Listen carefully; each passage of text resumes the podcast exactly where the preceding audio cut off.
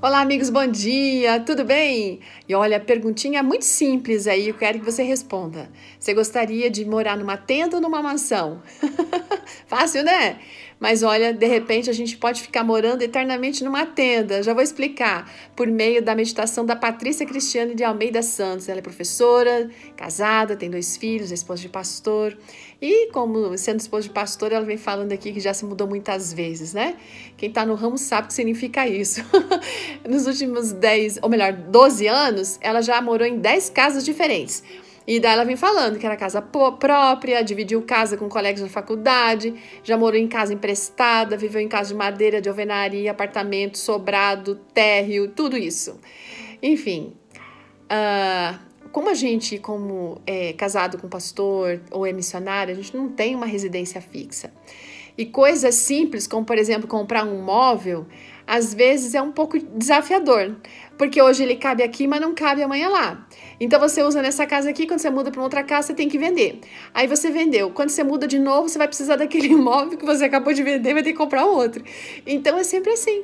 Enfim, a, acaba sendo um desafio, mas isso é pouca coisa em relação às muitas bênçãos que a gente tem, não é mesmo?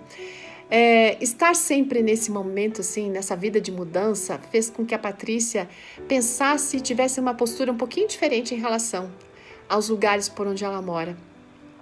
Ela, por mais que ela goste, por mais que ela cuide do lugar onde ela está morando, que ela conserve com carinho tudo, mantenha as coisas tudo organizado, arrumadinho, ela sempre tem uma coisa em mente: essa não é sua casa. Uhum.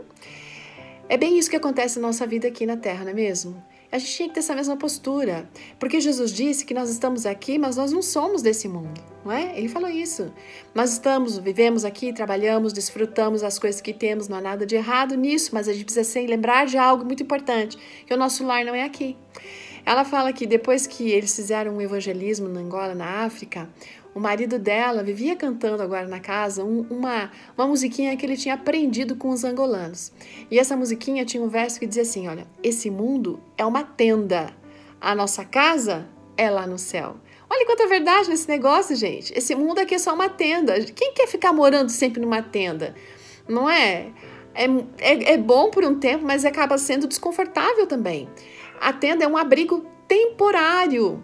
E isso, esse lugar para nós é um abrigo temporário nessa caminhada que a gente está fazendo rumo ao céu. A nossa verdadeira casa não é aqui. A nossa verdadeira casa está sendo preparada para Jesus. Então a gente tem que ter essa certeza. E cuidar para não ficar se apegando demais às coisas que tem aqui nessa tenda, né? Porque a gente pode correr o risco de perder a mansão. E daí? A gente vai querer morar numa tenda ou numa mansão? Por enquanto, aqui, com os olhos na mansão, não é? Jesus diz: Não se turbe o coração. Crede em Deus, crede também em mim. Na casa de meu pai, muitas moradas. Se não fosse assim, eu não ia dizer para vocês, porque eu vou preparar lugar.